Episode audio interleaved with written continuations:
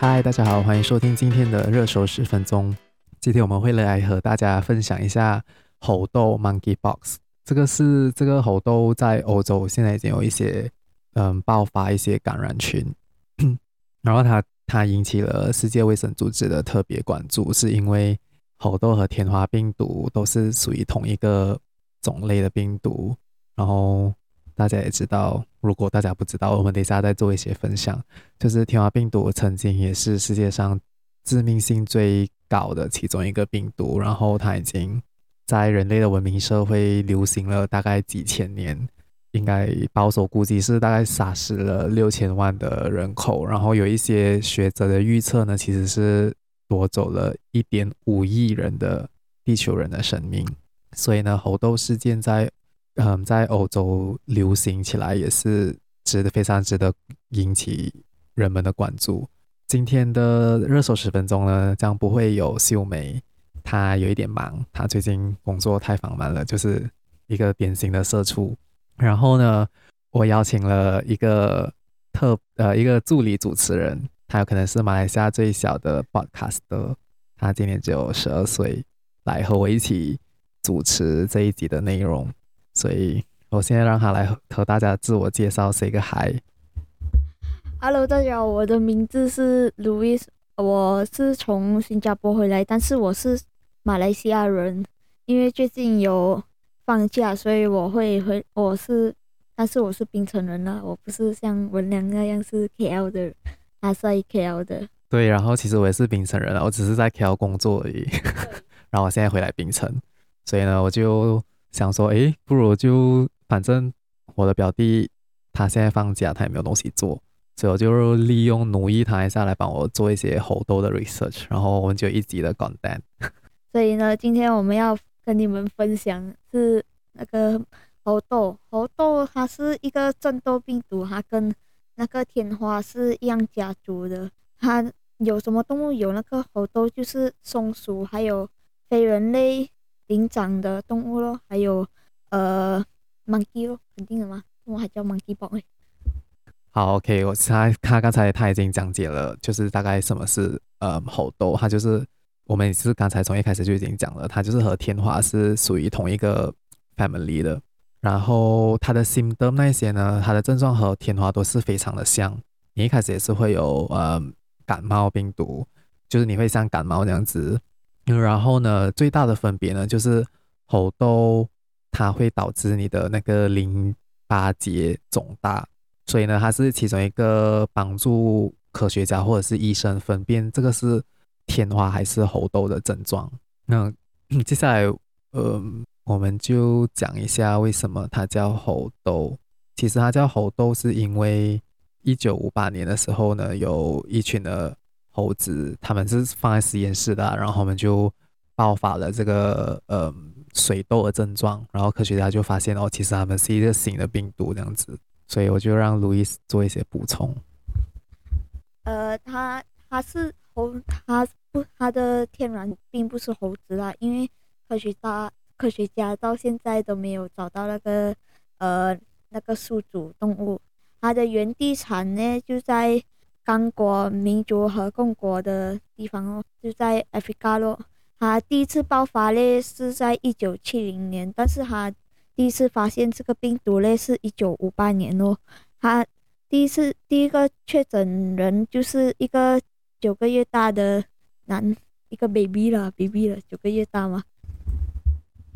对，嗯，其实是在刚果民主共和国。然后我这里只是要补充一下，除了那个一九七零年代的，一九七零年代在刚果造成流行的这个猴痘过，还有接下来陆陆续续都有几个，呃，非持续性和就是一个非常局限跟区域性的流行猴痘诶，流行症状诶，就是在一九九六年到一九九七年是有一个呃 outbreak 在刚果，然后二零零七年呢也是断断续续的在。非洲大陆的几个不同的国家爆发感染群，直到二零零三年呢，是第一个，呃，美国是第一个在非洲地区以外爆发感染群的国家。它的那个原因是因为他们从非洲的一个国家进口了一批的那个土土拨鼠，然后在二零一八年开始呢，就从 Nigeria 传游，从 Nigeria 的游客带进去英国啊、以色列啊、新加坡等等。所以这个二零零二年的这个新的爆发呢，其实科学家还是还在寻找为什么会流行，因为通常这个病都是局限在非洲大陆而已。他们还在寻找到底是什么途径传进去欧洲，因为欧洲现在应该是灾情最严重的的那个嗯地区，所以我们现在请 Louis 讲一下这个 virus 是这样子传给人类。它是通，它是通过呃，你跟别人接触，或者你跟那些病嗯啊那些中 Monkeypox 的人接触，你也会中哦，或者那个。然后，如果你跟那个病毒污染的材料接触，你也是会，呃，就是中那个病毒。还有什么症状呢？就是呃，它会发烧，然后你也会头痛，你的肌肉也会酸痛，你的背也会痛。还有很重要的就是你的淋淋巴结肿会淋巴结肿会大，还有你会很累。对，呃，我这里也是要补充一下，呃，刚才。他讲的那个传染途径，所以呢，我呢我能查到的资料啊，从嗯 WHO 那边的，他们讲说有可能是这个传染的途径应该是他们吃了不干净的动物的肉，然后所以这个也是其中一个非在非洲，就是为什么非洲有很多流行性的病毒，是因为他们那边的呃医疗水准什么都比较，就是医疗啊，干就是 hygiene 啊都是比较。低一点的那个卫生意识没有这样高，所以他们可能没有好很好的处理那些野生动物的肉类，所以呢就导致他们很容易传吃到那些不洁的肉类，可能是猴子还是之类的，然后又爆发了新的病毒感染。然后刚才我们谈到了那个呃症状嘛，所以呢我这里也是要来讲一下整个发病期，整个猴痘的这个发病期，它其实是可以分为两个时期的。第一个呢，就是我们讲的 invasion period，是大概零到五天，就是从你感染那个病毒开始的五天里面，它都是以发烧，然后很剧烈的头痛跟淋巴结肿大，然后刚才路易斯是有讲到的背痛啊、肌肉酸痛啊等症状。然后呢，你的它的皮疹呢，就是像水痘一样，你也是会有，还是会有一粒一粒这样子的。它大概是在发烧后的一到三天，它就会开始了。它一开始会是会先集中在我们的脸部。跟四肢，而不是你的身体，所以通常都是你的手啊、脚跟你的脸会有。然后我们统呃卫生卫生组织统计出来的数据呢是九十五八%的病例呢的人的脸都会有，然后七十五八%在手掌和手脚，然后口腔内的黏膜是七十%的病例都有了。然后一开始呢，它会从斑块，就是呃它开始有像皮疹这样子的呃基部的，就是开始慢慢的隆起来。然后它就会慢慢演变成疹类，过后呢，它的就开始会有透明的液体，就会变成一个水泡，然后它就会逐渐变成脓泡，就是充满黄色的液体的病变，最后还会干燥脱落，还有结痂。所以这个症状听起来是不是跟水痘很像？它的这些病变的数量呢，都会从几千到几个、几个到几千不等啊。好像就好像我们中水痘，有一些人为什么他的身体上的水痘会特别多，有一些人比较少，这个就是呃这种症状痘类的明显的一个特征。然后我们要讲什么？接下来，OK，呃，但是大家不用怕了，因为这个呃猴痘还是一个限制性呃自限性的疾病来的，它会持续两到四周。但是它的致死率是三到六发现，所以大家不用怕哦。呃，它有疫苗啦，它的疫苗嘞，它的名字，但是我也不会读啦。你们？它疫苗的名字是应该是念 Genism，我也不清楚，我也是不大会念，它的名字有点奇怪。可是它还是有另外两个名，就是叫 Invamil 或者是 Invamax，Invamax。呃，对，因它已经被美国获得认呃许可可以用了哦。它的它的有效就是五十八 percent 可以防御那个猴痘咯。Sorry，是八十五%。Sorry，Sorry，讲错。呃呃，如果你没有打那个疫苗，但是你要呃预防的话，你可以呃，你跟别人接触后，你可以去洗手哦。然后来防御那个猴痘。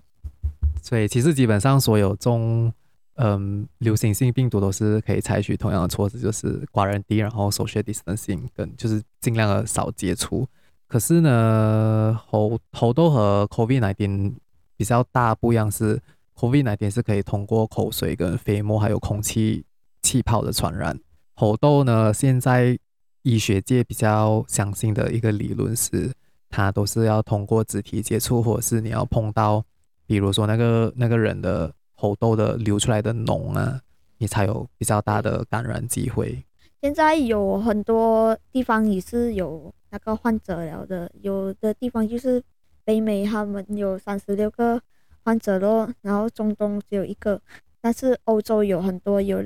两百十七个患者。对，在欧洲呢，最多的、最流行的呢国家是英国，现在英国还蛮严重的，所以也是引起。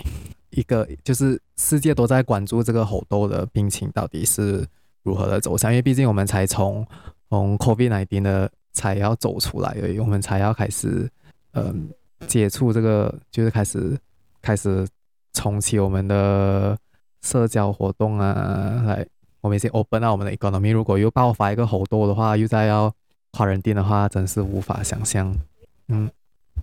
对。然后刚才我们也是有讲讲到天花病毒，所以我们这里来也是来分享一下天花病毒的这个历史，跟就是非常简短的，我来为大家介绍一下天花病毒。所以天花病毒刚才我已经讲过，天花病毒也是一个致命性很高的一个病毒，尤其是在从人类文明社会开始的几千年里面，它都一直不断的出现、消失、又出现、又消失、又出现、又消失，就是无法彻底的根除。哦，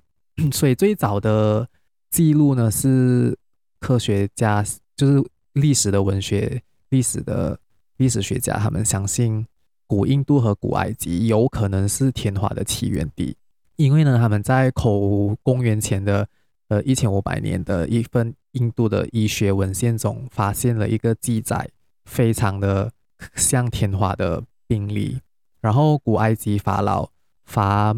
拉美西斯五世，他生活在公元前一一四五年，他们的他的木乃伊身上也是发现了天花病毒的痕迹，所以呢，普遍的历史学者呢，相信有可能是从印度，就是埃及的商人从把把从印度把天花病毒带回埃及去，然后呢，印度又在公元第一世纪把这个病毒传进去中国的西南部。最终，它大概在三零四年或三一七年的时候爆发这个病毒，然后在五百年过后呢，这个天花的病毒又从中国传去日本，然后也阿拉伯军队也把这个天花病毒从第在第七世纪跟第八世纪从非洲带进去呃 Europe，然后一开始人类就是 before 人类有疫苗之前，其实以前的人也是 try 过很多种不同的方法。要来预防这个天花病毒，他们就发明了一个叫天体种豆素。其实它的概念是非常像现在的疫苗，就是疫苗的概念。因为他们会先把那些，而且它是很有可能是古印度开始就用这个方法了。他们的接种者呢，他们是会吸入那些被磨成粉末的那些天花天花病患者的水痘的皮痂，他们就会把它磨成粉，然后吸进去，或者是沾那些粉，然后刮进自己的皮肤里。哟，这么像蛤蜊的，哪里有人会这样做？你吃下去是什么味道嘞？我不知道啊，你现在也是没有得吃啊，因为这个病毒已经消失了。嗯，很想吃看呢。嗯，OK 哦。下一次你种水痘的时候，如果你有种水痘的话，你可以自己去做，把把自己的那个结痂的水痘收集起来，让你磨成粉。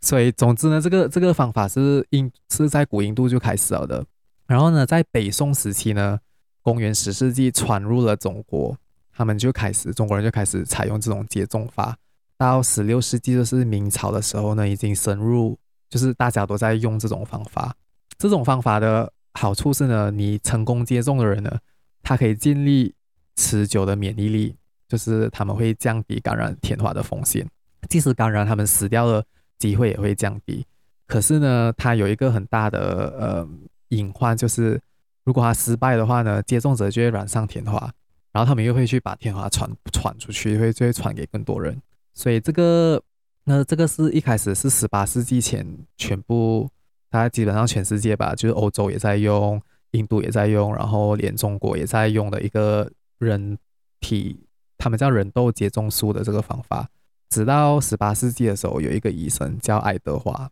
他就观察到那些挤牛奶的女工呢，她们都会染上牛痘，然后她们染上牛痘，她们很少会感染上天花。所以那个时候呢，英国的乡间非常流行一个民间的传说，他们就会讲，如果一个人你只要染上 cowpox，你就不会再染上这种 smallpox 了。所以受到这种启发呢，一九七六年一九一七九六年的五月十四日呢，那个医生就开始用牛痘进行实验，他就也是一样哦，跟那个牛痘讲，他就是用刀还是针之类的刺进去那个牛痘的，就是那个水泡。然后，然后呢，他再把这个东西，他再把那个刀再割上一个男孩的一个小男，一个八岁小男孩的身上，叫做 James Phipps，他要划几道伤口，然后就把他就让他接种牛痘。然后那个男孩感染上牛痘，大概六个星期内他就康复了。他过在帮他接种天花，然后他就发现到这个男孩完全没有感染到天花，所以他就证明了，他就间接证明了牛痘。然后对天花产生免疫，可是那个时候他们并不知道说，就是有病毒这个概念，他们只是通过通过观察出来，然后得到这个这个假说，然后他们就进行验证。所以呢，从那个时候十八世纪开始，那人类就向天花宣战，